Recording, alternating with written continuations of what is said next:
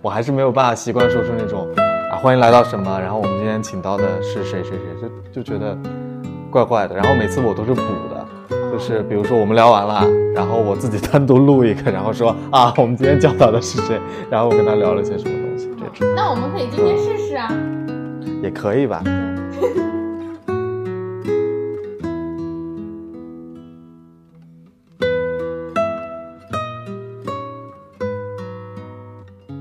欢迎大家收听《翅膀硬了》，然后我是思瑶。今天我跟我怎么介绍你？非正常旅行播客的主播季季，然后季季是一个自由摄影师，呃，也是一个自由职业者吧，相当于是、嗯是这样的对，嗯嗯。然后呃，其实这也是我第一次面对面这么跟人聊播客。我其实最开始有一个特别好奇的问题啊，如果你觉得有点有点冒犯，你可以不说，就是呃，这是我第一次这么面对面，也是我头一次，我印象中头一次啊，就是呃，因为我们只是在网上认识嘛，嗯然后就呃到你虽虽然说是你朋友的家里，但是也是你家里嘛。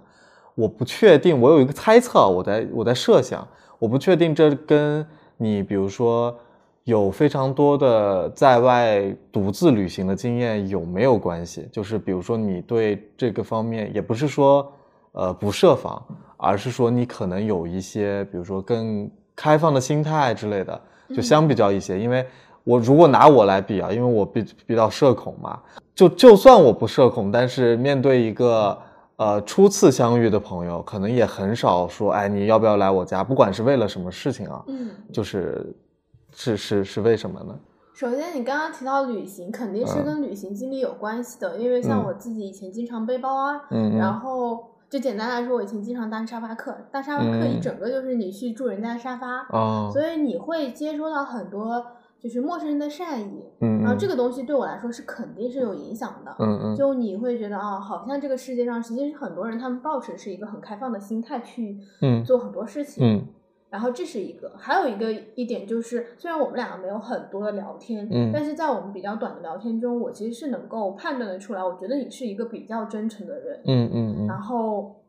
这是一个还比较重要的一点，因为你还是要有基础的这种自我嗯保，护对，意识，没错，是的对，嗯。就你不能说啊，所有完全不认识，然后你也不知道他是做什么的人，嗯然后你全都叫到家里来，嗯或者说一起出去，其实这个还嗯是有一点危险的。嗯然后这个是都有考量吧，然后嗯我自己会做一个判断。嗯，我明白。其实一开始我们在年前就相当于是约好了，说啊，要不要来聊一期播客？然后我就特别忐忑，因为 你其实对我来讲，我肯定有，或者说我们按照一个播客的那种所谓的正常的聊天嗯啊、来说啊，你季季，你介绍一下你自己，然后讲一下你有趣的，比如说旅行经历，然后打比方说你可能有一些什么呃自由工作的一些想法，或者你你遇到什么有趣的事啊之类的。一个惯常的播客，或者说你都可以脑袋里想出它的提纲可能是怎么写的，对，但是我会觉得，尤其是我我做这个播客，也不是说它好像特别成体系，可能更多的就是像我们要聊聊天。那它基于的就是，比如说我自己的好奇心，以及我们两个在聊天的过程中可能会想到什么。所以你看，我第一个问题就问的你是我们随机的这两天在产生的一个事情嘛？嗯然后第二个就是，我不确定，呃，你在比如说也去跟其他人聊过你这种旅行的经历了，然后也做了那么多期跟旅行快九十期了吧，好像八八十多期的跟旅行有关的，跟其他人聊天的聊这种旅行的。那现在的旅行对你来说是是一个什么东西呢？就现在嗯的旅行对我来说，其实我觉得有很大的一个点就是，旅行对我来说，它其实并不是说你出去看风景或者怎么样嗯。嗯嗯，我把旅行看作一种方法而已，就是跟我嗯们看书、看电影是同一个东西。嗯所以，可能小的时候你出去有很多是为了拓展你的知识面，你就是嗯去看这个世界，有很多太多东西你是未知的。嗯那你不管看到什么东西，你都会觉得那个东西是很惊讶、嗯很好奇的。嗯但你慢慢的你自己在成长，我在出去旅行的时候，更多的是我需要呃旅行，然后外界的这种刺激碰撞激发我，就是嗯。我觉得更多的是这样子的一个方式。所以对嗯。我来说，就是不太会存在，就像你刚刚讲说，我做八十几期，就是嗯我可以嗯。无限的做下去，因为它嗯。这就是我的生活的一个部分而已，哦它不不只是说我去到了那个地方，嗯。看了什么风景而嗯已。如果嗯。只是那样子，其实小的，你说你十几二十岁的时候，你会觉得很新奇，你再往后，你会觉得那个意义感是不够厚重的，它承承载不了你自己嗯对于很多东西的思考了。嗯，那你一开始出发或者说一开始做这种决定的时候，也是保持着这种心态嘛？就是呃，还是说其实也跟你刚才讲的，那可能也是看个新鲜，然后去看世界的不同这种。对啊，这一一开始肯定是这样子的，因为人的想法成熟肯定是有个过程嗯嗯哪有人十六七岁、十五六 岁嗯就在考虑这种特别深沉的时候，嗯对吧？反正我是那种，嗯不太想这些，就是觉得，哎，上大学了，嗯嗯哎呀，自己可以出去玩了，嗯可开心了，嗯赶紧出去玩。你玩的越多，然后你看的东西多了，嗯然后在这个过程中，你会接触到更多其他兴趣，比如说我刚开始都是什么跟团的，然后跟朋友的，嗯然后就是不会自己一个人出去玩儿，然后一开始就这样子玩了，玩完之后你在路上可能碰到一个人，哎，这个人是自己一个人背包的，啊哎，那个人女生她也可以出来玩哦，然哦，后然后可能你一开始就去那种什么江浙沪周边就很近的地方，对对对然后你再嗯跑很远，就是你的那个边界是在一直被打开、被拓展的。哦就因为我之前也看你有几篇你自己写的，还是说别人采访你的内容也好嘛，直接从文字上的感觉到，我觉得你，比如说胆子很大，或者说刚才提过好多次的那种开放，你好像先不管前面，因为旅行，呃，你总不能说一路上完全是按你预想的来进行的嘛。那当你遇见一些问题，或者说比如，呃，甚至是危险的时候，我我不确定啊，嗯就是你你在旅行中有没有遇到过这种危险？你你的它会有一个什么样的变化吗？比如说一开始的时候，呃，有点这个问题有点奇怪啊，但是我我想我们可以我想可以拆开一对点点聊。对，是的，我我我我想表达的意思就是说，呃，比比如说你一开始，呃，当你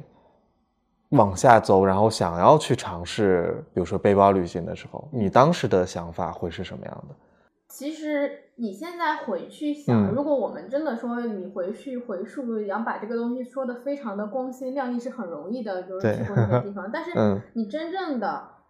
我刚开始背包旅行的时候，我才刚上大学，嗯没有那么多想法。最主要的几个原因就是，哎，上大学太穷了，没弄那么多钱。嗯，然后你就会想啊，你就会去搜啊，什么样的方法更容易省钱？嗯那背包客肯定是最省钱的。嗯，这是最最开始，就是很简单的原因，因为嗯你没你脑子里没有那么多东西，嗯嗯你也没有那么多顾虑，因为嗯这些东西还不在你的脑子里。当它不存在的时候，这些你是不会想说啊，我今天会遇到什么危险，你今天这个东西会怎么样？就是嗯你其实没有那么多给自己的限制和框架。嗯，你是越成长之后，人才会给自己越来越多的嗯限制，越来越多的框架。就熟悉之后才有点后怕。比如说，有的时候出发的时候可能并不知道，有时候做了就是做了，类似于这种，嗯然嗯后这是第一点，就是嗯很多时候你出发的时候，你并不知道等待你是什么。嗯然后第二点就是你在这个过程中你是会学习的，你嗯是知道说遇到这些情况，比如说我以前有遇到过说啊东西被偷了，嗯然后也有遇到过一些什么可能相对来说比较危险的情况，但是你在这个过程中你就迅速的学习起来怎么去处理这个问题的，嗯因为你不遇到问题。你永远不知道怎么去处理问题，就是你嗯在家里空想多久，嗯就这个东西只是你脑海中的东西，嗯嗯嗯你只有真正遇到问题，然后你才有那个真实的身体的那种经验，说啊，我遇嗯到这样的事情，我应该怎么去反应，然后我应该怎么样。这个时候，你就自然而然，你心里会有那个自信，有那个底气，就知嗯道啊，我下次再遇到这些东西，比如说我搭车的时候，嗯比如说我住青旅的时候，比如说我在路上遇到陌生人或者遇到什么的时候，我会怎么处理？就是你会有可能好多种方法，嗯说啊嗯这种情况我应该怎么做，那种情况嗯应该怎么做。嗯所以其实不是可能一开始的那个出发，其实更多是直觉性的，就嗯那个地方就是很好看，就是很想去。像我们看到很多图片，嗯也会有那种啊心潮澎湃，嗯觉得啊这个地方嗯太美了，一定要去。嗯可是你真正踏在路上，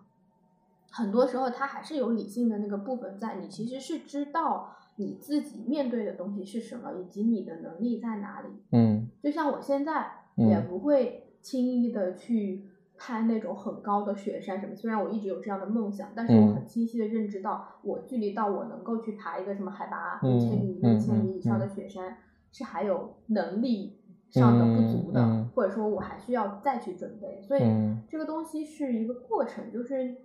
在旅行过程中，你先对自己有一个嗯。自我认知，嗯。你的风险承受能力在哪里、嗯哪里？第二个就是你对你自己的适应能力，你处理危机的能力，嗯其实是在增长的。就像你一开始就是，比如说你只会自驾，或者说你只会跟朋友出去玩你背过一次包，你就下次就敢一个人出去了，就是嗯它这个在增长。嗯嗯对，我我我越听越感觉你说的已经把旅行当做自己生活的一部分了，所以很难讲，比如说呃那种所谓旅行的意义是什么，或者说旅行这个生活它就是你就是你就是你你在经历的这一切而已，就跟其他人或者说很多人他就是日常去上班，然后他呃朝九晚五，类似这种，因为这个东西是这样子的，当我们在，比如说旅行这个东西，对于可能大部分人来说，它在生活中占据的一小很小的一部分，你就会觉得这个是一个方法方式。嗯当它变成你生活的大部分时间的时候，你就会知道啊，我就是这样子而已。嗯，它跟你上班其实就是没有什么差别的，嗯只是我们脑海会去想，哦，这个人一直在路上旅行，嗯嗯。但是你换一句话说，我在路上工作，我在路上生活，也是一样的，这样我就想到，好像一直是这样。就比如说，我忘了几年前，或者甚至是十年前那本叫《背包十年》的那个书，嗯、然后包括后面不断的有，反正跟旅行相关的一系列的书，好像都会有一批比较忠实的拥趸，就是大家对旅行总是会赋予一个意义，嗯，而好像这些赋予意义的人，他恰恰是没太能够有时间去旅行的，或者说他只能抽一些很短的时间去，就他没有假期嘛，他就只有呃七天这种假期，他可能有的时候就做不到。比如说，我不去跟团，或者说我不去一些热门的地方，嗯。或者说我去，我去一个冷门的地方，嗯。呃，我我不知道这算不算旅行这个门类，对于大家来说有一种它既是一个美好的事物，又不可触碰的这种这种感觉，所以导致这类的呃作品一直有，就是就大家一直都蛮喜欢的，就这嗯。有这种感觉，就好像它是一个精神，好奇怪，精神寄托一样，对就是有一种。我也想这么做，但是我确实没有办法这么做，然后我就看看别人是怎么做的，就就就就有这种感觉。不只是旅行，人都嗯是这样子的，人永远都是在羡慕别人 能够做到你自己做不到的事情。嗯嗯，对，而且很多时候好像都会都会去想别人过的这个日子，如果我去过，可能会比我现在的过得更好，有有种这种期望吧，就就是就是，或者说它变成了对自己现在生活的一些不不如意的一些投射了，好像有这种感觉。也可能是一种逃离，但是嗯这个东西也没什么太大问题，嗯就是我嗯们生活中总是要存在一些让你充满希望，感的东，西。嗯嗯。我刚才冒冒出来一个不能免俗的问题，就是我我我不知道你在旅行的过程中有没有遇到很让你就现在讲起来，嗯，呃，还是很很难忘的一些经历。很多哎、嗯。其实我自己会觉得我旅行的经历都还蛮难忘的。嗯嗯。嗯，我们这么说吧，就是你最喜欢的国家是哪里？嗯，如果你说喜欢嘛，嗯其实我在嗯。加拿大生活了很久，嗯哼，我会，其实我还挺喜欢那边的，嗯。那个生活方式是我比较嗯。喜欢的，嗯比较嗯。安静，嗯。然后自然风光也很好。嗯你说可能比较特别，讲给大家听，可能我去印度是比较特别的，啊对大部分人来说，对吧？我一个人，我一五年的时候一个人去了印度，哦对，那个应该是，就对我自己来说也是比较特别的，因为它对你的很多认知嗯是重新再重建的那种感觉。嗯你原来认为很多事情应该是这样子，哦，你去了印度之后发现他们原来不是这么原完完全全不是这样子去做的，甚至那种他们思考问题、看问题的那个方式是跟你截然相反的。嗯，所以这个是还挺有意思，你就会看到很多这种文化的冲突差异，嗯嗯，对，是很混乱，但是又很迷人的地方。嗯，哦，刚才你在讲的过程中，我突然想到，就是似乎旅行完完全全就会是这样，呃，比如说你必须要去接受，甚至是接纳你嗯所去的这个地方它本身的那种你所看到的，不管是习俗也好，嗯。他们的习惯也好，嗯，甚至有点要尊重的必须吧，就有有种这种，就是，嗯，如果你是一个外来的，比如说你是有点像是一个闯入者，然后闯入到这种不同的文化中去的时候，嗯那种好像都是我想象中，因为我，就比如说我没去过印度，我也没有去过加拿大，然后我想象中，如果我去到这种我臆想中的脑子里的更多还是大家所讲述的那种，比如说印度是一个啊、呃脏乱差的地方，嗯然后它的恒河里面大家都洗都那么脏还在洗澡，类似这种东西是。这样子的，在去之前，应该也会有这样的一个设想了。当你嗯真的看见的时候，你你接受的那种感觉会有什么不同吗？我觉得是先问问自己，就是、嗯我们为什么要有设想，为什么嗯要有这些刻板印象，嗯以及我们为什么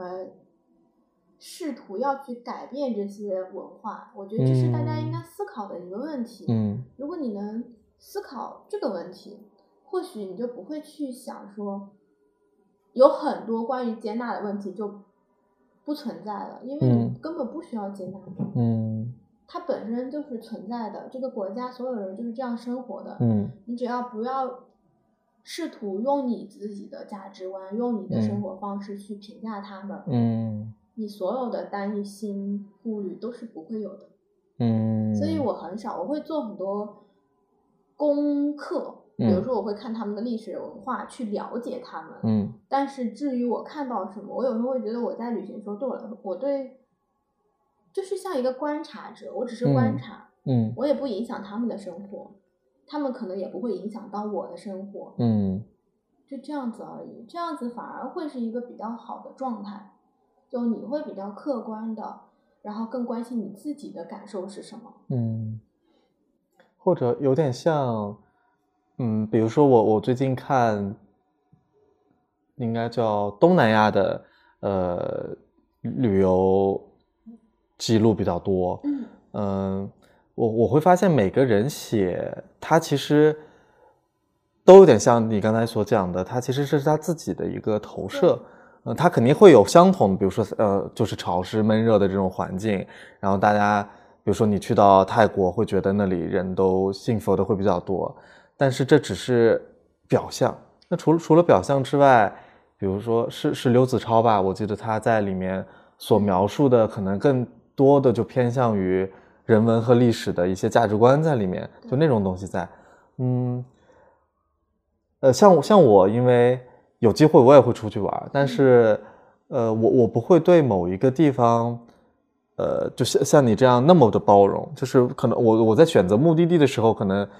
更满足的是我的私欲。比如说我爱吃，那我嗯优先选择的可能是哪哪哪里好吃。所以那那比如说，如果有几个选择在我面前的时候，那我可能会倾向于选，比如说我要去贵州，我要去四川这些嗯可能更好吃的地方。而且我发现你在不断的表达的时候，好像都在充充满着这种对不同的这种接受度。你会有有一些什么样的变化吗？是因为旅行才改变了你这种观念吗？嗯，倒不说旅行改变，因为很多时候你说的这种包容性也好，你说的这种对很多的东西就是不抗拒吧，嗯可能这个很难说是旅嗯行带来的改变，或者说生活上带来的改变。我只是会觉得，嗯、我们尽可能不要把自己价值观加在别人身上。嗯，对我来说是一嗯个比较舒服的状态。如果你真的要我说，我还是很希望自己能够有比较广泛的同理心。很多时嗯候，我现在我们俩可以在这里聊天，可以有还不错的生活，可以吹着空调。其实这种东西就是一种特权。嗯那有很多很多人，他们是没有办法去旅行，没有办法得到好的教育，没有办法去做很很多事情。我们嗯不能把这些东西视为理所当然的，嗯这些对他们来说就是一个要花时间去做、要努力的事情。所以，我们任何我自己脑子里得到的想法也好、价值观也好，或者说我自己原则，你只能拿来要求自己，因为你永远不知道别人经历了什么，你不知道他是怎么成长起来的。嗯这是我觉得是很基本的一个点。嗯，没错，我我总是会觉得，只能讲自己运气很好。比如说，就像你刚才描述的一些，我们可以坐在这里，好像聊一些，到现在我们都没有聊一个很实际的东西，我们就在聊我们的呃感想，我们对一些东西的呃看法，我们的一些认知。现在说起来，甚至都是一种很奢侈的事情。然后我们在这里就是撸着猫，然后喝喝吹着空调吹着空调，喝着饮料。所以刚刚你说到一五年吧，我记得，因为一五年是我大学毕业的时候，我那时候自己心里的感觉，虽然说说出来好像很有点矫情，但那时候就觉得一切是欣欣向荣的。嗯我觉得一切是就是会有一个开放的未来的那种感觉，会觉得比如说所谓那种很大的词全球化什么，就大家是地球村，因为好像老讲那种概念，现在好像不怎么提了。然后现在就会变得目之所及的开始封闭，目之所及的开始闭塞，不光是戾气好重，而且是变得不太想要去了解其他人，而是想要，比如说我就一锤子定死了，你就是个什么样的人，你的国家就是个什么样的国家，你做这个目的，甚至去挖叫什么那个词叫挖坟是吧？就那种，就是我一定要找出 你说这句话背后有一个什么样的目的和动机。嗯我不确定，就是在经常旅行去过那么多地方的你看来，这会是一个什么样的感受？其实这个东西很正常哎，嗯嗯，就是大的环境，可能我们现在都先说大环境，就是嗯整个地理上的隔离，嗯就已经让很多人，我自己会觉得大家是有一点没有安全感，嗯嗯没有安全感之后，包括我自己，你就会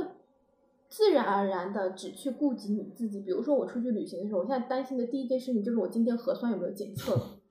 以前的时候，我想的事情就是，哎呀，我要去哪里玩，然后怎么怎么怎么去玩，然后怎么玩的好看。我现在打开地图，第一件事情，哪个是中风险，哪个是高风险，我这个路线要怎么计划才能绕过这些地方？嗯这是就是你会被整个环境所影响，嗯。人是很难对抗大环境的，嗯。几乎是不可能的，嗯。因为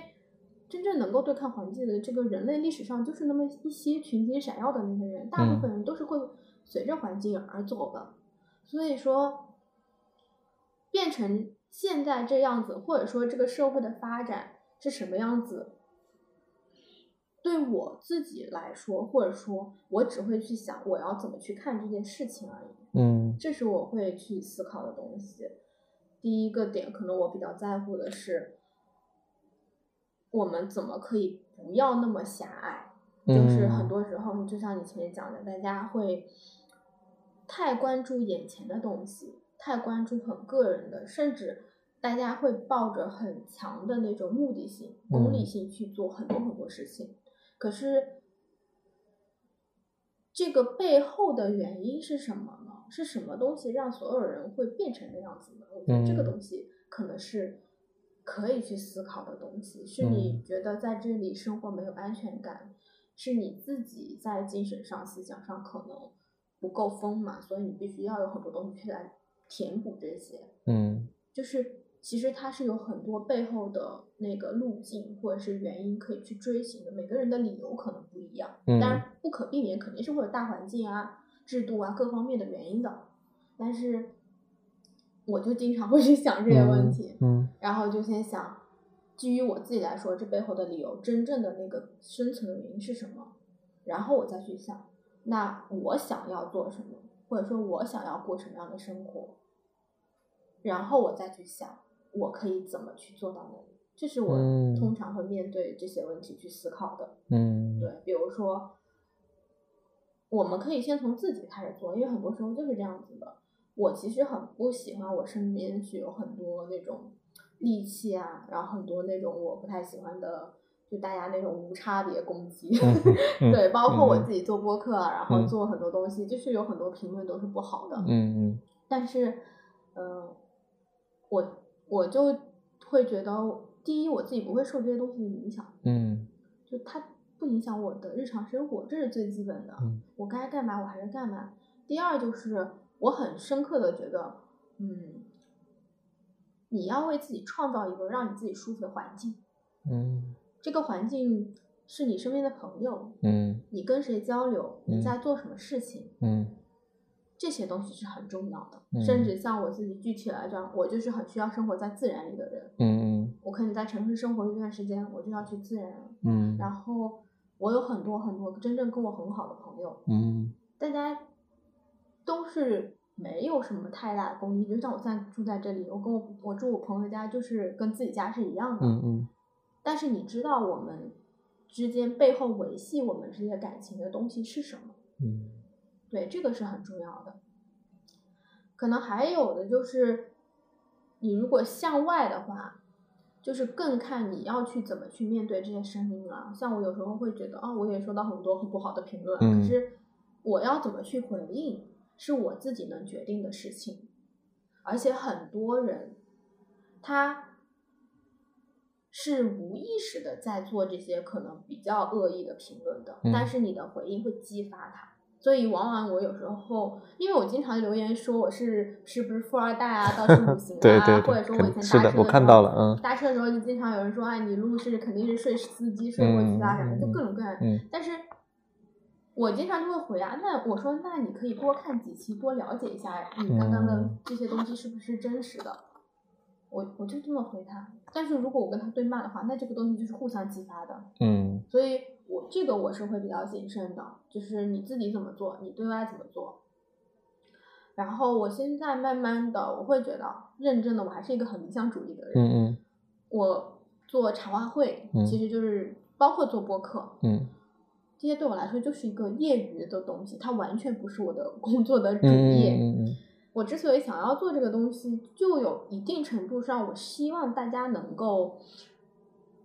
有更多的渠道去了解不同的生活方式，明白自己生活中是有更多可能性的。嗯我不会觉得说啊，我们要去怪谁变成了什么样子，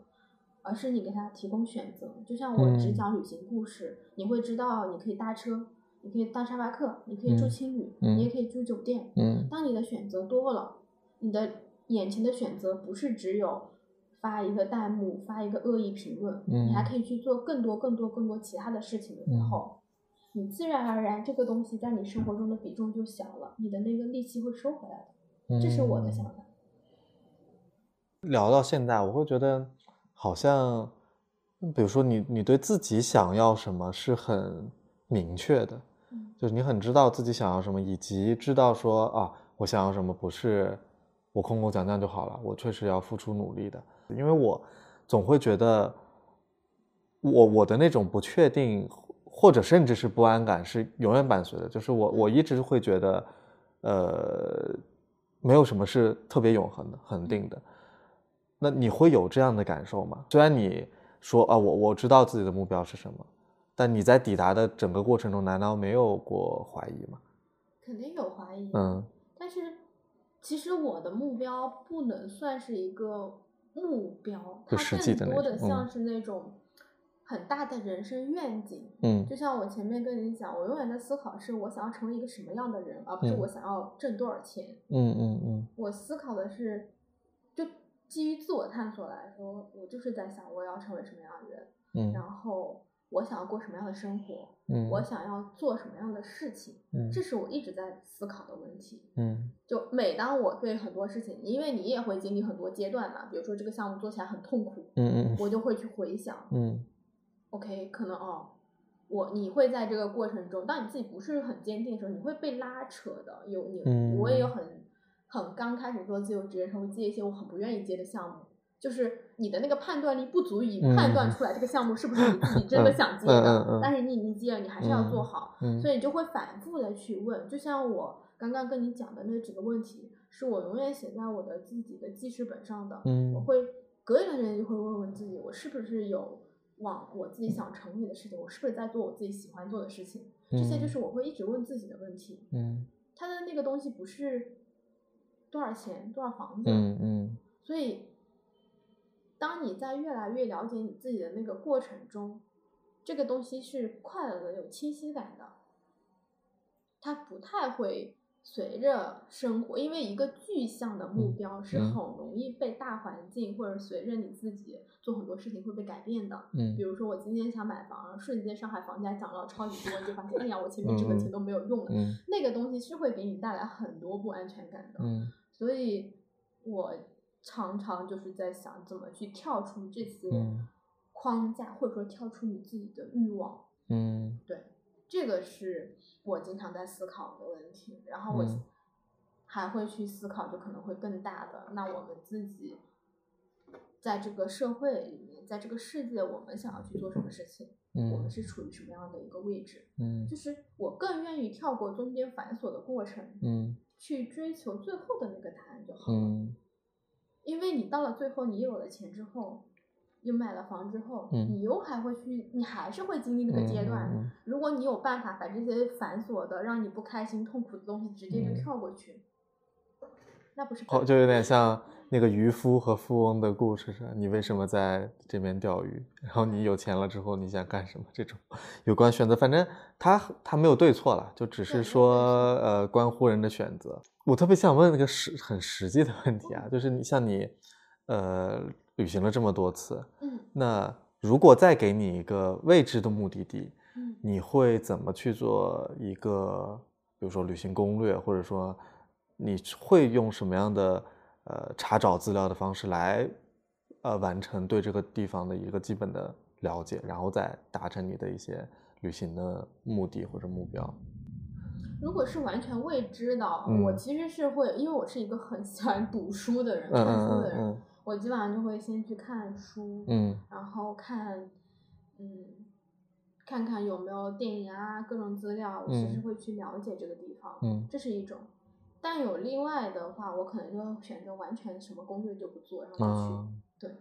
就这两种，我是比较嗯偏两端的那种，要么就是做很详细的对这个地方文化的了解，嗯然后要么就是就是未知就当未知的惊喜。嗯，但我比较少做行程攻略，就比如说我今天要干嘛干嘛。你刚嗯开始旅行的时候会，因为你没有安全感，嗯嗯你不知道你今天要住哪的时候你会慌。嗯现在你就不会了，嗯就像你小时候做题一样的，你那些题都不会做的时候你就很紧张，嗯嗯嗯。但你什么题都会做的时候，你就可以很游刃有余了，就这种感觉。就什么都会了，是不是意味着你其实比较少用，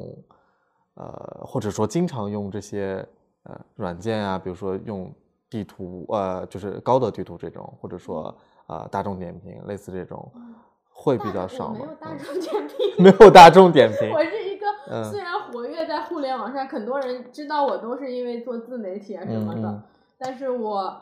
很多软件都没有，我也嗯没有抖音，也没有。对，我就在猜你刚才讲的过程中，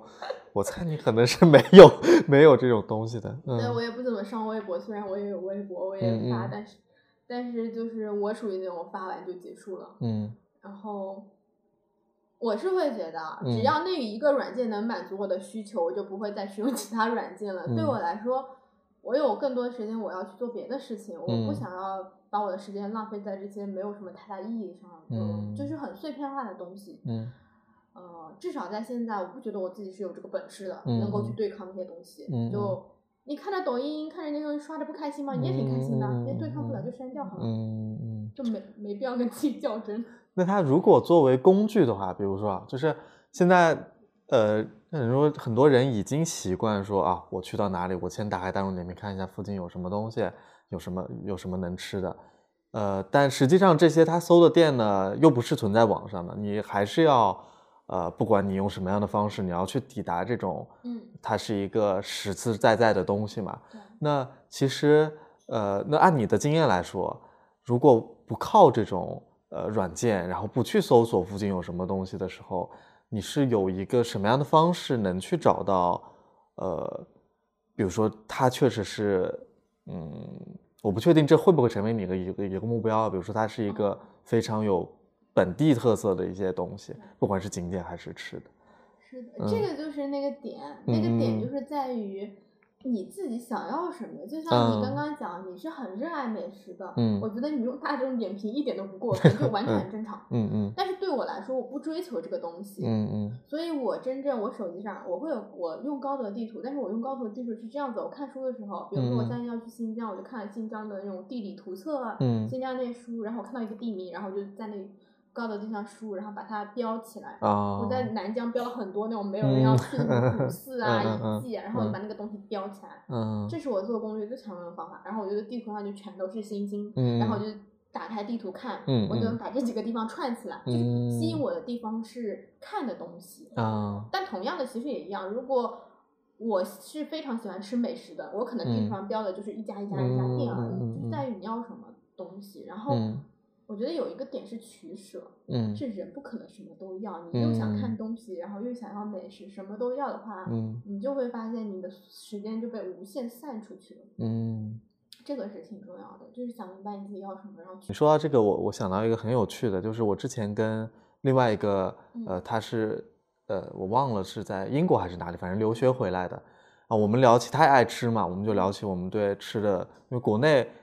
肯定是用大众点评最多，但大众点评它的那个逻辑实际上是跟你在地图去标记它那个逻辑稍微有点不同的。嗯比如说你呃是基于比如说算法，某某个地方，嗯呃，对，算法也是一种。然后你基于某个地方查找它附近有什么吃的，嗯或者说它会给你一系列的榜单，然后嗯告诉你可能本地人去的，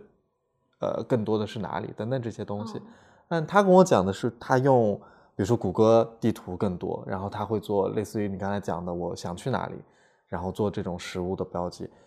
我我我跟他聊的过程中，我会发现有点意思的是，我们这样所标出来，或者说我们去记录出来，我们对这个这个东西的认知是完全不同的。就它是一种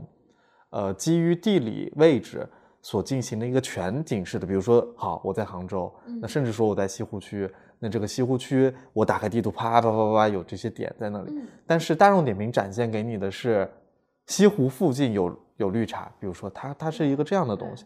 这好像听起来好像没有特别大的区别，但实际上在使用的过程中，它它好像就是完全两种不同的思路一样。我们突就扯得高大上一点，这嗯个东西就是在于你喜欢独立思考，还是你喜欢拿现成的结果，就别人如果别人？喂你，你可能更更容易，对，更更舒服一点。嗯，要要乱开炮了，可能可能就有一点，呃，如果用两种这种，我们就是不说别的软件或者别的类型的软件吧，确实就有一种，一种是喂饭，一种是你在你在自己去主动的做一些东西的感觉。对。嗯但我觉得这种东西背后的考量是很多的，就是对我来说，就用大众点评也无所谓，用哪个都无所谓。嗯嗯其实这个东西不是很重要，主要是吃饭这件事情，在我人生的那个排序里面 就很比较低。我当然 喜欢吃好吃的东西，嗯吃吃喝喝谁不喜欢？只是它没有那么重要而已，嗯所以我可以选择，就是说啊，今天走到那里，这个好吃我就吃那个，那个好吃嗯我就吃那个，嗯就无所谓，差一点也行。嗯是是这样的原因，可能很多人他很在意，他就是会去做功课。就像我前面说，我很在意要看什么，我很嗯在意那些文化是什么样的，我嗯就是会去花时间去做的。嗯我只是不愿意把我的时间花嗯在大众点评上而已，不代表我不愿意把时间花在别的地方而已。嗯对，嗯，我我往前稍微插一点，因为嗯我我我在想，不管是大众点评或者是饿了么，呃，我会发现大家就算比如说我我有那么多选择了，嗯，我会变得不能选择。对，呃，好，我打开手手机点外卖，我会发现就是我之前上班的时候，嗯同事们都会这样，呃，我真的不知道选什么，因为好像琳琅满目的南北菜系什么都有，我会花我非常多的时间就为了去选一个我今天中午要什么要吃什么，而这个选择好像特别难，嗯。但它又是全是他喂给你的，并不是你你自己主动，比如说你脑子想出了哈，我我要我要基于某一种方式我去做一个呃搜索，或者说去选择，就嗯呃，虽然好像很远，但是这往往都就是我发现我们所用的一些软件跟其他呃一些软件的不同，嗯，就是它可能更倾向于把用户当做一个呃不不用去思考的，也没有对与错，就是它倾向于让你呃不需要做过多的思考。这似乎是在节省时间，但实际上是很很消耗精力和时间的。嗯，他他没有，他就算哦猜你喜欢 就这种东西，你点也不是说他完完全全点进去哦就这一个，他还是很多东西在那里面。对，这不就是消费主义的陷阱？你的欲望就是在 嗯不断的膨胀，不断的被制造出来的。嗯，对，你以前不需要没有外卖的时候，你也不需要点外卖。对。现在现在你不知道自己不能点外卖，跟你你你怎么讲？你不知道自己也可以不点外卖。是的，嗯。所以就是我有时候还有一个点就是我我呃，其实你刚刚讲到有一点就很有意思，就是我还挺想问你的，嗯嗯，你为什么那么在意这个东西是不是别人告诉你，比如说软件告诉你的，还是你自己去？发现的这个东西重要吗？呃，哎，这还蛮有意思的这个这个问题，我我没想过，我想一下，我觉得首先我直觉是觉得，呃，会有差别，我不能说不重要，就是首先它的乐趣是不一样的。如果说有一家店，就它它有点像这这个，我不知道你旅行的时候有没有这样想，比如说有一家店我非常喜欢，然后它的人。呃，没有到那么爆满的程度。呃，我我我以前是不太愿意在呃社交媒体上去把它暴露出来的，就觉得说如果这家店火了，它会它会变。嗯。呃，后来我我不太这么想了，就是我觉得，嗯，它不存在这样一件一一件事情。就是首先它不存在说它是你独属私有的，其次。你不应该抱着这样一种呃，说占有欲也好，或者说有一种呃很缺少把这种好东西分享给其他人的心态也好，有这种。但是我们我觉得吃东西这件事情，还不少人会有类似这样的心态，就他会很烦说。呃，比如这个店如果突然火了之后，它变成有很多人来打卡，或者它有一些网红啊之类的那种感觉。呃，我也是现在才才，因因为你在问我嘛，我就在想，实际上他很多时候也是从自我来出发的，他觉得说这个是关乎我的体验。但是你要想想，从老板的角度，这是他能继续活下去非常重要的一点。如果因为你的这一次发布，然后他吸引来，呃。一些人，然后继而不能说你你就是个大网红，从二代的这种，而是说因为你做出的一些事情，让其他人得到了一点帮助，呃，反而是这个角度。我为什么会慢慢的有这样的一些变化？就对吃的东西的这些变化，好像也是对外部世界的感受，以及自己有点像你所提到的，说我我我的希望是说我想要变成什么样的人，而不是一个具体的目标。呃，就是会觉得人与人之间他的那种联系是非常重要的。那你要做，呃，或者说你要，嗯，你这种联系首先建立在他是要非常真诚的角度上，而不是说你完全偏于，呃，你能感受到这种出于人类的共有的，甚至有一种自私的这种东西，你能感觉到自己身上是有的。呃，但是你为了让自己，你你似乎是在了解他、认识他，甚至要去训练他，不只从这一个角度去想。呃，然后说回到你在讲说他是别人告诉你的，还是说呃自己去探寻的？嗯，这个别人还有一个关键是，我会有些抵触，呃，通过互联网或者说通过更具体的通过算法，然后他喂给你的一些东西，就是呃。我不喜欢的不是说他发给你这一件事情而已，我不喜欢是他，呃，给这个东西下了特别足的一个烙印。比如说，他就告诉你说啊，这家就是，呃，奶茶，呃，最火，或者说这是，呃，全全全城 top one 奶茶店，类似这种，呃，他他摧毁了，甚至说可以说摧毁了很多人在发现这件事情时候的乐趣，因为你不自觉的会。过去说啊，我我我我知道这是奶茶店了，嗯。嗯，但是就我自己，比如说去一些店去去去真的去点或者说去吃的时候的经验来说，其实不是这样的，就就并不是说你给它下一个这个定义，从顾客的角度也好，从店家角度来也好，就能得到一个非常好的体验了。那可能如果从快销这个角度来说，那嗯我打造几个爆款，好像方法论上都会这么讲。比如说我我我这个是爆品，那我通过爆品所谓的再去带动啊、其他的品的产生。嗯，我我我我跟确切说，我不太喜欢这一套东西，就是不是所有东西都应该以它火爆了才能生存下去的角度去去经营、去去做的、去操作的。嗯，我觉得，呃，反而是这件事情让我会觉得自己应该去提出，甚至会觉得我，比如说我爱吃，我就不能把它当做一个只是在表面上的，我应该去学习，我应该去，呃，更多的去了解。那我爱吃的是什么菜系？那它可能有什么样的渊源？呃，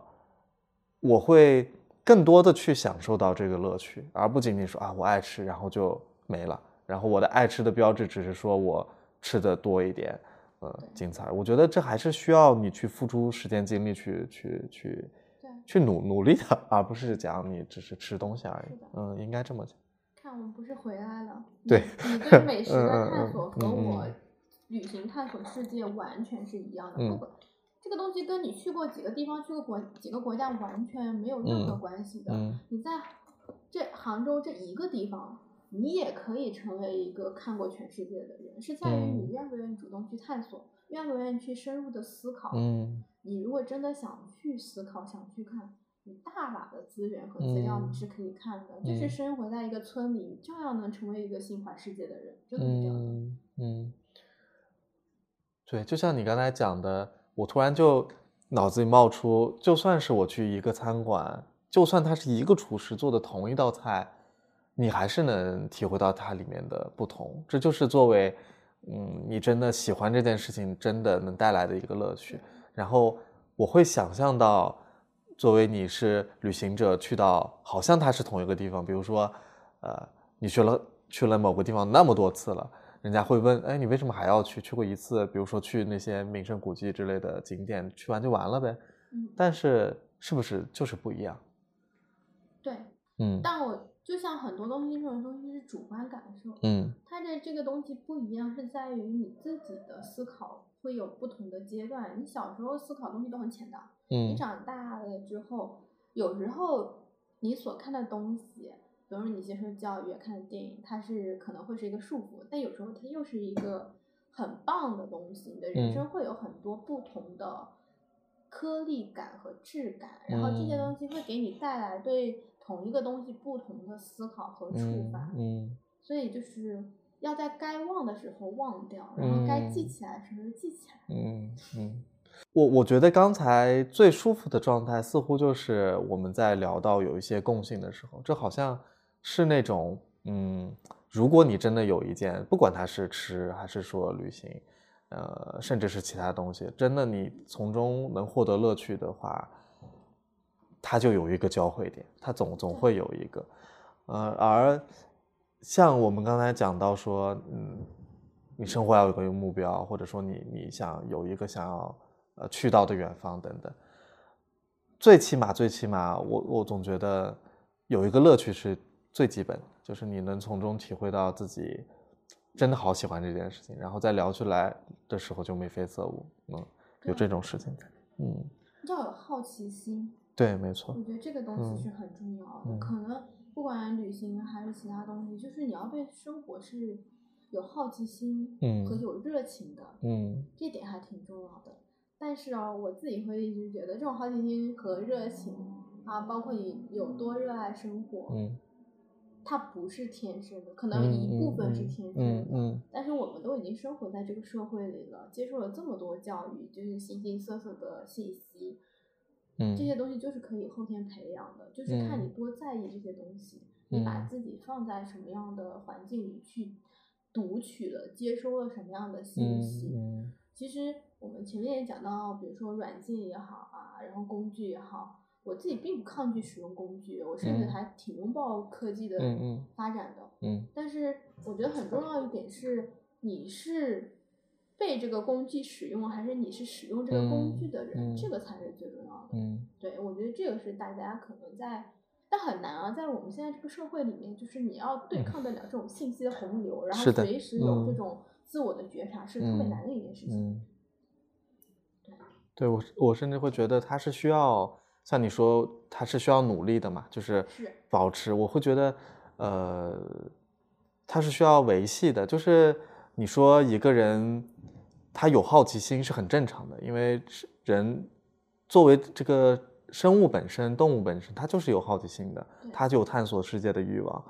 呃，但你探索一次、两次，或者说，呃，你愿意任着自己的好奇心去追寻一些答案，其实每个人应该都或多或少遇到这样的时刻。但你要让自己永葆这件事情，或者说对这些事呃很多东西都抱有说，哎，这个是为什么，或者说呃它到底是怎么回事儿？这这种好奇心，其实不是你天生，或者说你在后天你在那坐着，它永远都是存在的，而是你要有一种，甚至有一种很资源管理的感觉，就是你不让它一次性的啊，就就好像耗尽了，而是让它像涓涓细流一样，就就有种那种不知道怎么形容，但觉得它不是一场烈火，它是就是一直最最好让它能一直燃着的这种感觉，嗯。我其实会觉得好奇心也好，这种热情也好，它不是资源，它不是会消耗，嗯。但它是一个状态。嗯。就是我们永远可以像孩子一样生活，嗯。只是很多时候我们有太多杂念，我们有太多的这种刻板印象也好，有太多的这种社会告诉我们你应该做什么，你应该怎么去做，你要挣多少钱，你社会的价值观，嗯。你会接收到那一套，所以你没有办法让自己成为孩子。嗯。其实就是这样，很多时候是观念上你转不过来，嗯。那个东西是没有变的，嗯嗯。只是变的是你自己的脑海里的想法，你把自嗯。己框起来、束缚起来之后，你的那种创造力也好、好奇心也好，这些东西嗯。就流露不出来了，嗯。所以大家就会变得越来越像死气沉沉的成年人。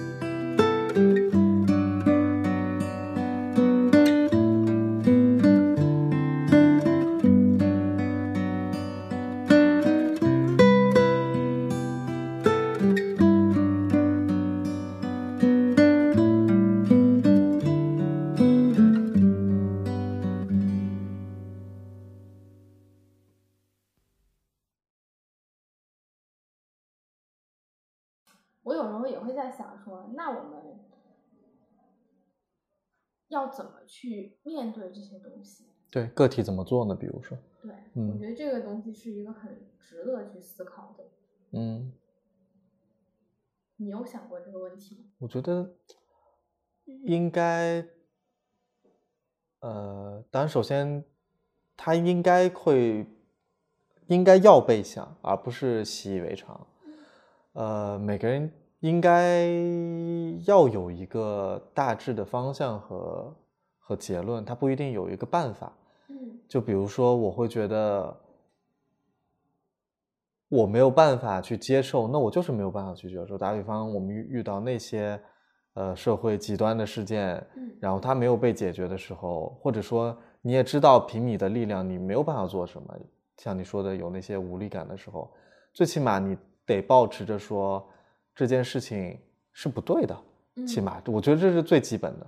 就是你得知道哦，这个并不是应该要被你习惯和习以为常，你永远永远有有一根那个呃叫什么一根弦也好，或者有个叮一下的那个东西也好，就是它它它永远都是不对的，放放诸哪里都是不对的，呃呃很难讲我我就知道应该怎么做，或者我我就知道该怎么办。不管怎么样，我还是要通过各种方式去表达。就是，就算你你看小播客就也没啥人听，然后你写个公众号，呃，看这阅读量可能也很少。以前可能仅仅是因为这种数据带给你的焦虑，呃，你会觉得嗯，写什么有什么意思？那现在多了一种力量，就是，呃，我得把这些东西记录下来。嗯它仅仅只是记录就够了，你也不是说啊，我要让更多人看到，然后或者说多少代，然后传传播这种，嗯，更在想，如果你可以表达的时候，你不要放弃这样一个权利和和机会，啊、嗯永远要要要表达啊，像像这种，很多时候这种无力感就是不要去想别人在做什么，别人怎么做，嗯至少想一想我能做什么，我能够改变什么。其嗯实没有人要求你要脱敏啊，就对，脱敏才是一件很不正常的事情。如果你看嗯到这些东西都不愤怒了，嗯那是一个很恐怖的社会。对，你如果看嗯到这些恶意的评论都不悲伤了，嗯这是一个很可怕、很可怕的事情。嗯所以，就像你讲的，很多时候，你保持这样的基础的认知，并且让自己不断的去，我很喜欢一个词，就是被教育。嗯你从学校毕业之后，已经没有人要教你做什么事情了，可是嗯你怎么去认知？比如说，你遇到打人的事件的时候，你怎么去想？你会去学女权，你会学暴力之前，你要去怎么去保护？你嗯遇到种族的事情，你才会去研究。就是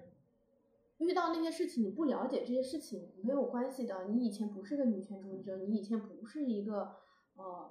维护那种种族歧视的，就是你不是这样子声援的人，你不是环保主义者，没有关系的。但是嗯当你遇到那样的事情的时候，你做出了什么样的反应和你后续的那些事情，嗯这些是重要的。嗯对，就不用去苛责说哦，我遇到的时候怎么那么无力，我怎么不像那些人一样可以发声？没错没错，就当你遇到那件事情的那一刻开始，这个都是你开始了解的那个起点和契嗯机了。嗯。对，呃，所以那段时间也会突然脑海里冒出一个词，就是呃“星星之火”这件事情。嗯、一开始想觉得说大家还相信星星之火这件事情吗？嗯后来会发现自己本身还是在相信的，就是对就是嗯，不光是呃自己，你会看到很多人，就像你说，对，有些人好像很奇怪，你不真的不明白为什么他们会表达这样的事情，嗯呃，会会做任何就是在很莫名其妙的吧，这种羞辱也好，这种谩骂这种东西。那反呃就另一方面，你会看到还有那么多人他在用自己的方式做着付出。他如果有他的专业性的，他可以从专业的角度去声援、去给意见、去去帮助其他人。就算他完全不知道，然后也没有什么实实实在在的办法，他最起码可以讲说，我觉得这是不对的。嗯，他他就说出来，千万不要觉得呃说与不说有那么大的区别，其实区别真的是挺大的。因为我也算一个呃，因为我我我喜欢表达嘛，或者说喜欢去写东西这件事情。呃，从我自己的心态以及看一些那种创作者的角度来看，其实很多时候支持你的人是不会发声的嘛，就就是反而是那种，尤其是那种谩骂的或者说诋毁你的声音，它会被放大。呃，作为一个表达的人，他肯定是要面临这些。但反过来讲，如果你是支持他的，你其实去哪怕真的只是吭个声，嗯然后你去讲出来，或者你就是说啊，你你你挺棒的，甚至就就这么简单而已。其实对呃，这个人是非常大的帮助嗯，非常大的鼓励。呃，很多时候其实他他可能就是需要这么一点点嗯，人有的时候他还是有一种共同体在那儿的，他不是一个呃完完全全他就是独独立的独自的那种，拥嗯有这种天然强大的内心和信念感的人是极少极少的，大嗯部分人的信念感都是一点点来的。比如说，你今天有人鼓励你了，你播客能多做两天；明天有人鼓励你了，嗯播客做个三天，就是这样子而已。这才是正常生活的常态。是啊，这就不不要吝惜你的那个极客不是有夸夸吗？就是嗯不要吝惜你夸夸，嗯就大家都挺棒的就夸呀。极客也不用 我真我用的很少，那嗯，笑死。我们可以回到旅行。对我突然突然语塞，我哎我在想我要问什么来着？嗯，哎，我我我有一个好奇啊，就是我我在我在想的，就是新疆这个是你第一次这样组织呃旅行吗？嗯，嗯啊，你你会有担忧吗？因为它其实呃有更多人加入进来，然后它有其他的不确定性。我看你把人数是缩的很小的嘛，是六六个人，哎，三辆车还是两辆车我忘了，两辆车，对。你呃，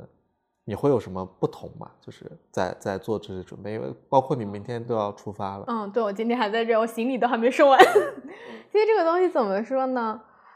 我我做的事情是这样子的，我先想明白我自己要干嘛，我我想要什么，通过这人要的，所以我永远是那种大的东西想好，然后我再去想具体的那些细节，什么什么样子，怎么操作。我的思维方式永远就是以始为终，嗯不对，就是以终为始。嗯嗯就是我先想好最终我要的东西是什么，然后我再去想这个事情我要怎么开始。然后我做新疆这个旅行团，纯粹就是因为现在暑假太热了，然后我就觉得我不行，我要去西北。然后去西北，我就在想说，那我其实已经去过新疆了，然后我也去过西藏很多，我们就想说，那我们可以这一次有一些不一样的东西，不一样玩。然后正好我有个朋友在我家，我们俩说，哎，那我要不我们俩搞个旅行团，然后我们就开始了。然后我们真正想要去旅行团去做的这个东西，其实更多的是希望能够遇到一些同频的朋友，然后大家一起去玩耍。所以我对这个东西的期待，第一就是带我离开将炎热的南方，这是我最大的期待。第二个就是希望能够遇到一些比较有意思的人，然后这是我可能比较终端的两个目标。然后你再我再回来去想，然后这个事情要怎么操作。然后，所以呢，就是基于这些目标，我们就会去想，比如说我基于我要离开南方，我才定了我要去新疆，再去西藏，有这两块。然后，然后我们就要去森林里面。然后再就是说，你前面讲到会有很多那种组织啊，然后那些麻烦的事情，那你就去筛选你的人。我们花了很多时间去告诉别人我们这个旅行团是什么样子的，甚至我们俩就起名这个东西就叫“摆烂旅行团”。因为我们就希望大家是轻松的、放松的、自在的状态，而不是说我今天要去一个景点，明天要去那个景点。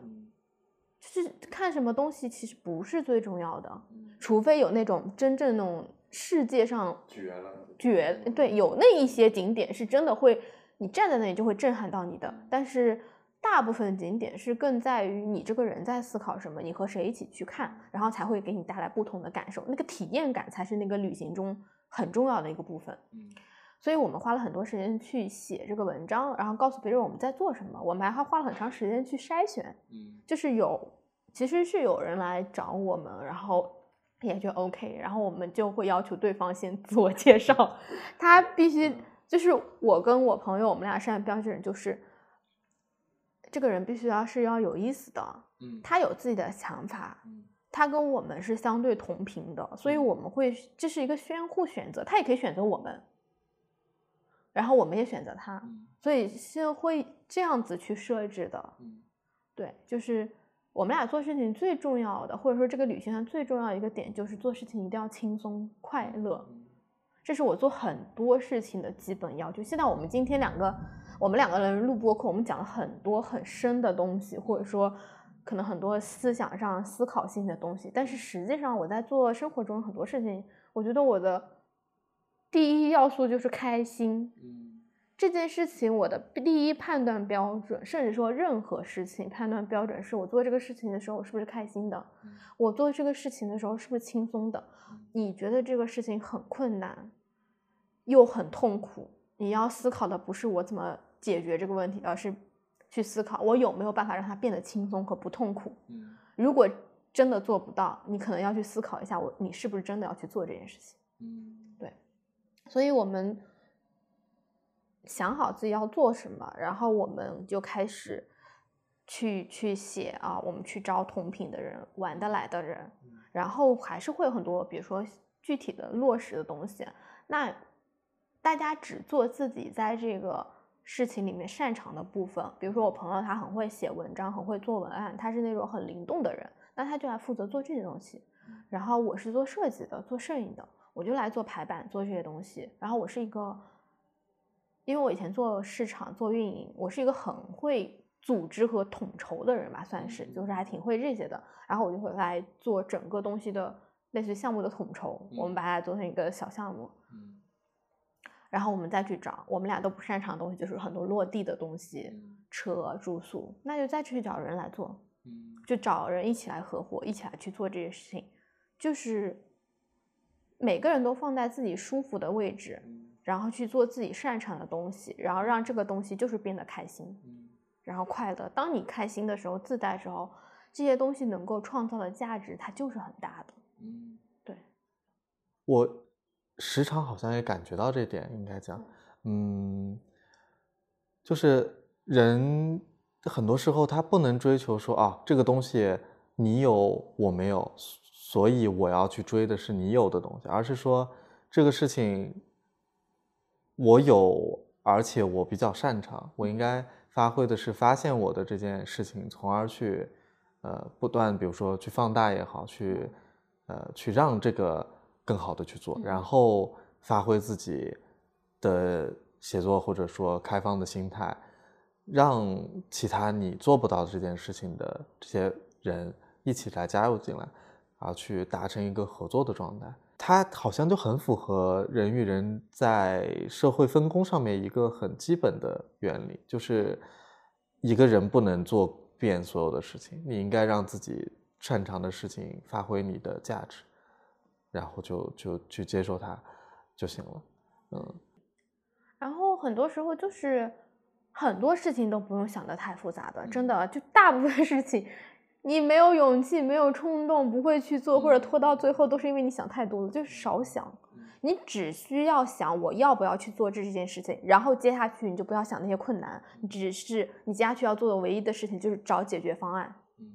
就这两个点，就是其他就不要想了。我会遇到什么这些东西，就是你脑海里想的。你没有遇到这些问题的时候，这些问题就不存在。你脑海里没有问题，这个世界上就是没有问题的。出发就好了。对。因为人会自证，如果你是一个很负面的人，你一直在想那种很负面的东西，我会觉得啊，我这套心里有什么东西，然后什么的。你遇到任何的一点小小的问题，你就会反复的去论证说，哦，你看吧，是吧？是不是这样子？果然是这样，对吧？然后你就会觉得越来越沮丧，你的那种沮丧是会传递出来能量和气场的。比如说接近的人就会觉得不开心。或者他觉得你很悲伤，你就遇不到让你开心的人了，然后你就会越来越丧。这这个就是这样子的。越聊越觉得旅行这件事情，好像跟生活它的那种呃类似点是非常多的。就是无数次你在讲人生或者在讲生活，你觉得好像其实它就是在旅行。所以什么人生如旅啊这种，就总有一些听起来好像。大词儿，或者说，或或或或者说，好像就就就就是那种，呃，说起来都是大道理的事情。但真的体会，说白了就是这样，就是没有没有别的什么，你好像一定要从中总结出一个什么样的，然后那种，呃，速速达的一些道理，没没不需要这些东西，而是说，就是就是做就行了，就是没没什么难的，就是做。我一直觉得最难的事情是。忘记放空，不要去想你接受的所有东西，这才是最难的一件事情。就每个人好像都其实都有自己的框架，他有着既定的那种认知。对，就是随时提醒自己要去忘记这些东西。我就经常会，其实我刚刚跟你讲，就是哎，我我的标准就是开不开心嘛，听不轻松。人会有感觉的，你的情绪是最快察觉的。就是哎，我这个事情做起来很痛苦，那肯定是有哪里不对的。嗯，然后你就提醒自己去想一想，是不是哪里不太对了，你再去想想。我觉得这这应该对一些朋友都甚至是有帮助的。就是，嗯，我我我总有的时候会观察到，大家围绕在那个自己纠结或者说觉得不舒服的事情的时候，很难跳脱出来。比如说，嗯，因为我感觉到你刚才说的就有点像，我先把这个放一放，我不去觉得说我陷入到里面，而是想一想，呃，为什么？比如说，或者说。他真的必须，比如说必须要这样吗？他他好像真的不可以了吗？就就像呃特别固定的一些人生的呃路径被设定好的是你多少岁要结婚，多少岁要生子，多少岁孩子要，然后你需要让，就是难道就只能这样吗？嗯，我我我我有的时候很也不叫难受，而是说不舒服，就觉得。尤其是对女女女女性吧，就是觉得，嗯，比如说你二十多岁的时候，还没有很确定自己，呃，比如说要不要结婚，然后在在各方的压力下，然后你还没有想清楚的时候，然后你就跟一个呃人结婚了。嗯，我老因为我老是听到这样的例子，不是说我好像非要讲女女性不不讲男性，而是我听到的这样的。很惨的，很多都是女性，很少有男性。老实讲，嗯，呃，他因此就进入了一个他没有很难去摆脱的一个一个循环，或者甚至是一个漩涡。就是比如说，他结婚然后遇人不淑，这个男的啊是个家暴男也好，是个呃不求上进，反正各各种方向吧的一个男的也好，然后甚至他们有了孩子，嗯，呃。然后他就被这件事情不停的，甚至有点折磨，然后他就没有办法，没有办法在。但是，一开始的时候，他可以选吧？我不是苛责他说你为什么不不去做这样的选择，而是总会想，如果他是我的朋友呢，我会总会想说，你可以有的选，你不不必要说在自己没有想清楚这件事情的时候，尤其在面对一些。重要的选择的时候，呃，你你你你就一下子就说啊，那我就听之任之吧，那就这样吧。对。但很多时候，人要意识到自己可以有的选是很难的一件事情。还有就是，你知道自己有选择，以及你真的敢不敢选，又是另外一件事情。尤其是像你说的，很多年轻的女性。他们在很多时候，她是不知道自己有不结婚这个选择的。嗯，当她面对很多压力的时候，她可能就是觉得，哎，我就是应该到了这个年纪，我就应该结婚了。人生或者说这个社会，或者说他的家庭没有告诉他，他还有另外一个选择在那里，所以他不知道自己要选。还有很多的东西是在于我们。我自己会觉得，可能很多时候我们的，就是我像我们好好读书上来，你自己对自己的那种探索太少了，独立思考太少了。如果你像像我二十四五岁就让我面临这个结婚或者什么，我我遇到一个很喜欢男的，没准我也结婚了，就是。你太少知道自己是谁要什么的时候，你判断不出来眼前这个问题是个大问题，或者说它是不是一个影响终身的问题。唯一能够给你提供一些可能相对参考性的，可能就只有你的父母或者说一些长辈了。但是如果当这些长辈他们提供意见是一致的，你当下时候你会觉得你的决定可能就是最对的，因为你的判断力，你这个生活给你提供的选择性就是这样子而已。你已经做了你当下能力能做最好的选择了，所以很多很多的一些问题，你要回溯回去。包括我现在为什么会做茶会，为什么会做很多这些原因，就是我还挺希望大家能够早一点开始有机会去自我探索，不管以哪种方法，旅行也好，阅读也好，还是说去做个志愿者，还是在学校里面也好，就你早一点探索。早一点知道你自己是谁，你要什么的时候，你面临大的选择的时候，你会顿一顿，你至少会停下来问一问，这个东西是不是我要的。嗯但我回想我自己，我到了大学之后，我才开始稍微有一点想法，说，哎，这个专业是不是我读要读的？哎，怎么样？就是前面那些东西太顺了，顺到我根本就不需要思考。嗯就是你对吧？初中上完上高中，高中上完你就一个目标奔着大学，你从来没有想过说我是不是不可可以不用考大学，或者说我可以什么间隔年一年再去考大学。就是你的人生没有这个选择题给你，你甚至都不知道你还可以怎么选。嗯对，我觉得这个是很重要的一点，但可能它可能会冥冥中影影响我很多。现在为什么我会去做很多这样的事情的原因，就是我希望给大家提供一些触触手，就是你不一定真的要去做，但是你真的能够通过我写的文章、我做的播客，或者说我们两个今天的聊天，你抓到一两个点嗯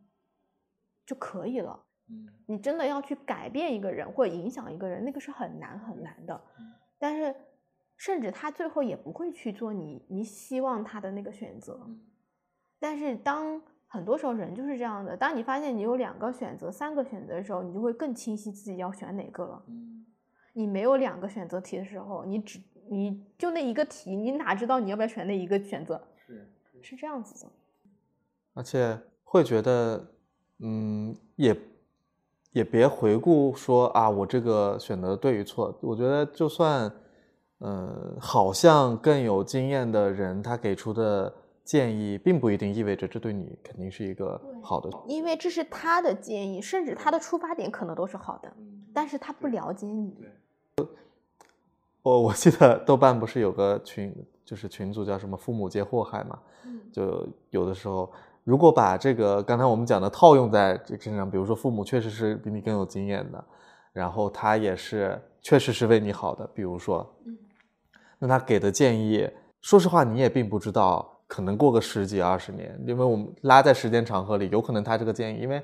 我们又没有办法每一条每一个不同的选择都像时间跳跃一样都去感受一下，因为你不知道。但是就像你说的，呃，很多时候给出建议的那个人，就比如说我，我现在的心态是，我给你这个我所看到的可能有一些不一样的东西，并不是说你一定要啊、我我一定要让你就你就选这个啦。以前似乎会有这样的心态，尤其是那种又说到父权社会下，很多男性的心态就是这是这是好的哦，你为什么不选？有种那种东西，现在变成了这可能是一个其他的方式，然后有这样的方式，呃，他可能可以做成这个样子，那你要不要去试一试？对，是这样子的，就人缺少的就是一点点东西。然后刚刚讲到这个，我觉得是我自己有一个想法，就是，嗯，我会很希望所有的人生决定都不是大决定，嗯就是我很不喜欢黑白，然后零一的选择，嗯。就是我总是，我觉得可能唯一，你如果能真的能从我的生活方式或者那些东西找到一条有点参考性的，就是我看到一个问题的时候，我总是在想，哎，这个东西是不是有第三条路径，或者我能不能创造出好几个选择？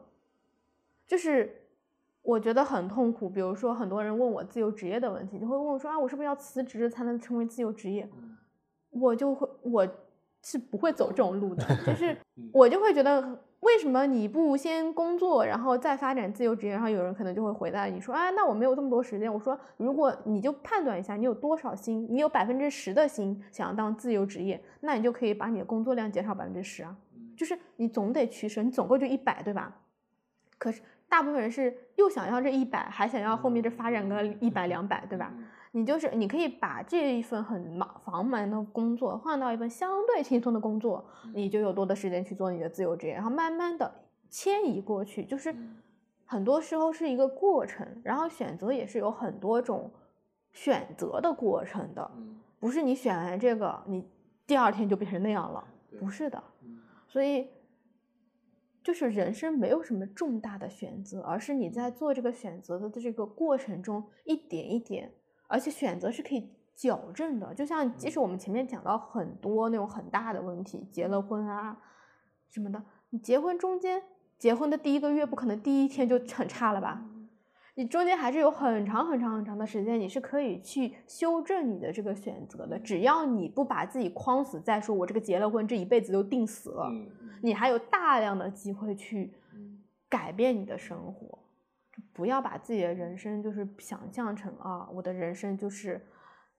这一辈子要怎么样的。很多人，我你知道，很多很多人问我的另外一个问题就是，你找到了你热爱的事情了没有？你有没有想明白，就是你自己一辈要做一辈子要做什么？因为很多人会问我，就说你看起来好像目标很坚定，很知道自己要干嘛，就是就找到自己热爱一生的问事情重要吗？嗯。这个是才是你应该要问的。你找你想要追寻那个热爱或者追寻一辈子的原因是什么？是因为你自己没有安全感吗？是是因为你需要一个稳定的东西给你产生安全感和依靠吗？就我觉得这个大家是要想的。就人生我们现在能活那么长，反正我自己是没有本事想到我二十年后在干什么的，对吧？没错。就是，而且有很多东西它是。过程就是，比如说你三年在录播课，你三年之后人家就说你自己是个播客主播了，嗯，因为你花的时间精力会定义你啊，嗯，就不是你今天成为主播，是你三年之后你才是一个真正的主播。而且像你说的，呃，人，就我会想到他，嗯，不只是说应试教育要去寻找一个答案这么简单，而是说有点像。一个大的秩序下，它让人们保持一个固定的道路，它是会更便于管理的。但实际上，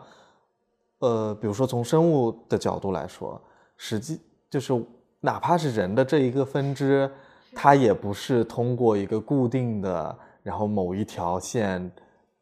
分出来立马就成了，而是在漫长的上亿年间的不断的变化中。你你甚至在几亿年前，你不知道人类其实不是最强的这一个进化的方向，怎么就变成了人类成了最后剩下来的这一支类人类人的呃类人猿呢？就这一套。所以，如果要遵循这这个应该讲叫更自然的方式，那不就正应该是保持自己永远有选择的状态才对吗？因为你本来就应就是永远选择，不是你。选了 A，它就只有 A，或者说选了 A，它就会按照 A。选了 A，明天可能就变 B 了，你不知道的。对，嗯，就，呃，我我理解你刚才说的，我都想笑。就是人家问你说，呃，你是不是有一生的热爱？这好像人们会会总想有一个答案。对，就是这个答案它能解决一切的问题，嗯，最好能让我一辈子高枕无忧。而他想象中的。呃，这一种高枕无忧，又会变成一个很世俗的高枕无忧，就是，比如说，啊，我我我可能有了一辈子也花不完的钱了，比如说所谓以前大家说的比较多的，什么财富自由这种东西，人们好像总在想说财富自由就是我钱特别多，就等于自由了，但实际上，你在自己的这个状态下。你也可以达成你所想要的某种自由，并不是说，呃，你有这么多钱你就自由了，或者这么讲吧。对，嗯嗯，它它总是一个阶段的，嗯。其实就是每个人他提的问题才反映了他自己。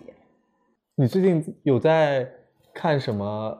呃电影或者书吗？我最近没有看什么电影，我还想看《瞬息全宇宙》，看了一半都没有看完。但我在看。我最近在看很多新疆的书啊，就是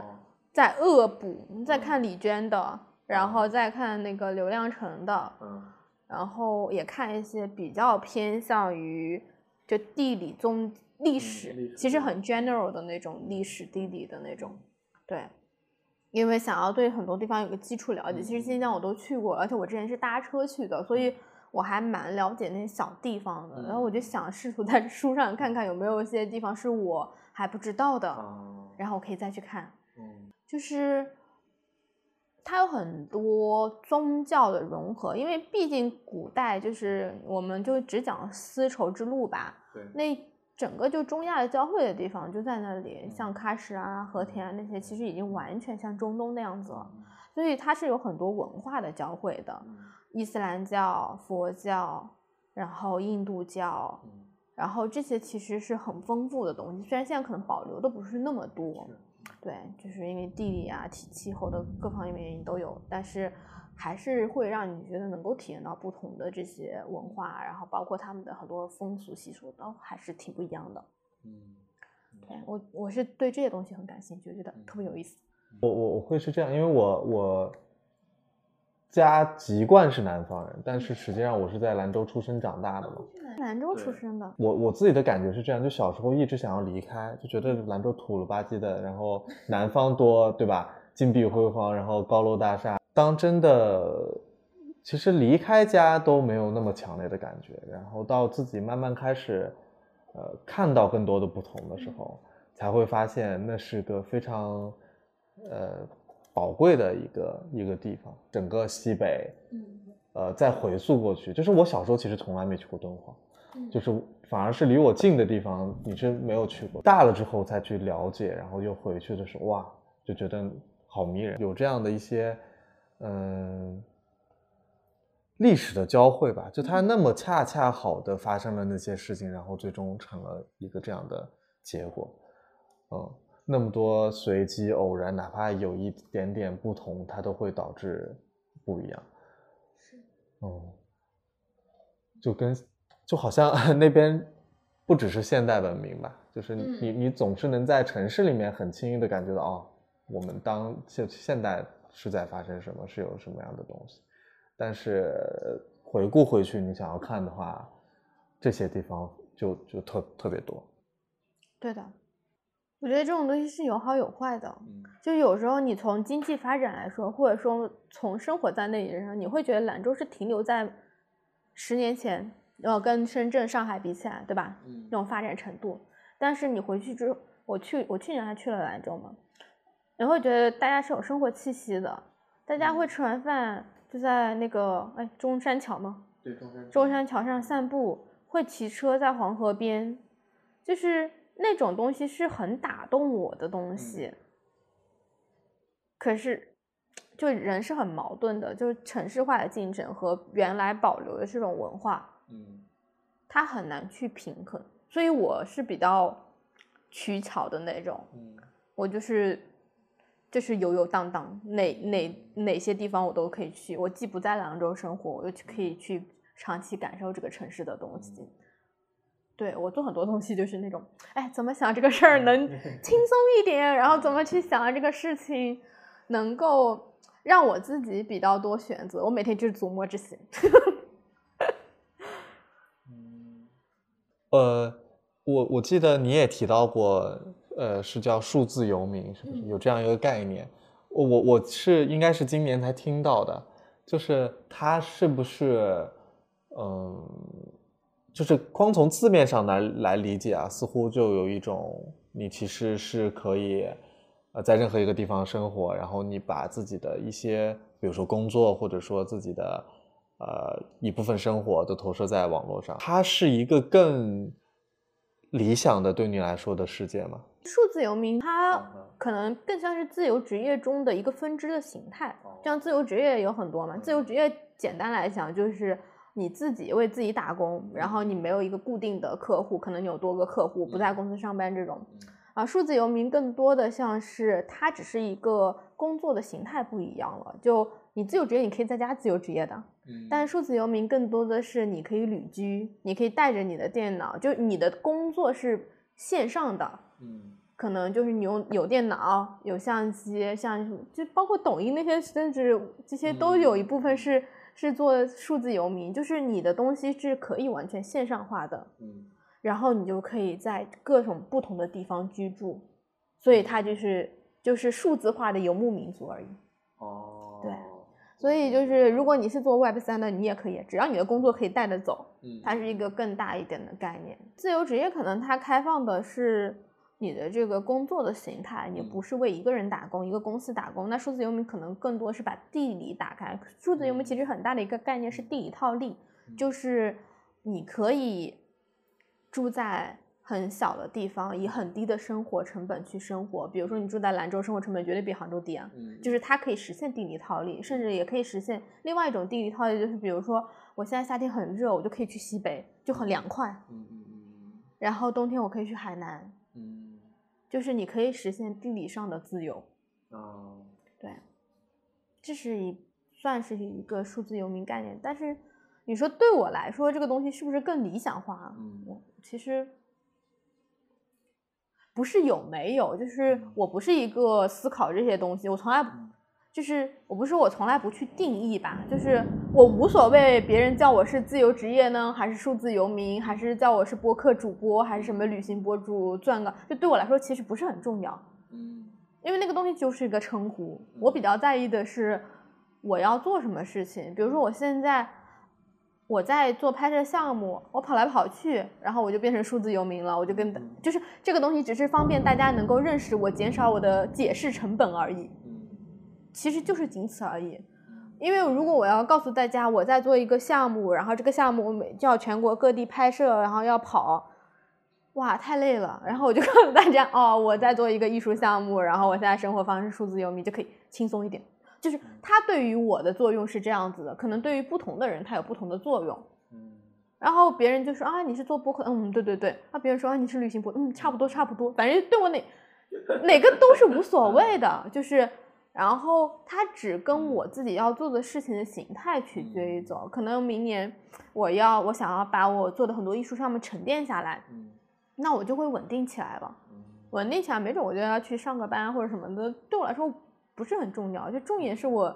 做什么事情。你想上班也好，数字游民也好，这些都是方法而已。就是你不能道和术是有差别的，就是方法只是拿来用的而已。对，就不用不用太在意你是上班族还是你自己是数字游民，就感觉自己特别厉害。上班也有特别多上班厉害的人，嗯是你要做那个事情，然后你选择适合你自己的做那件事情的方法。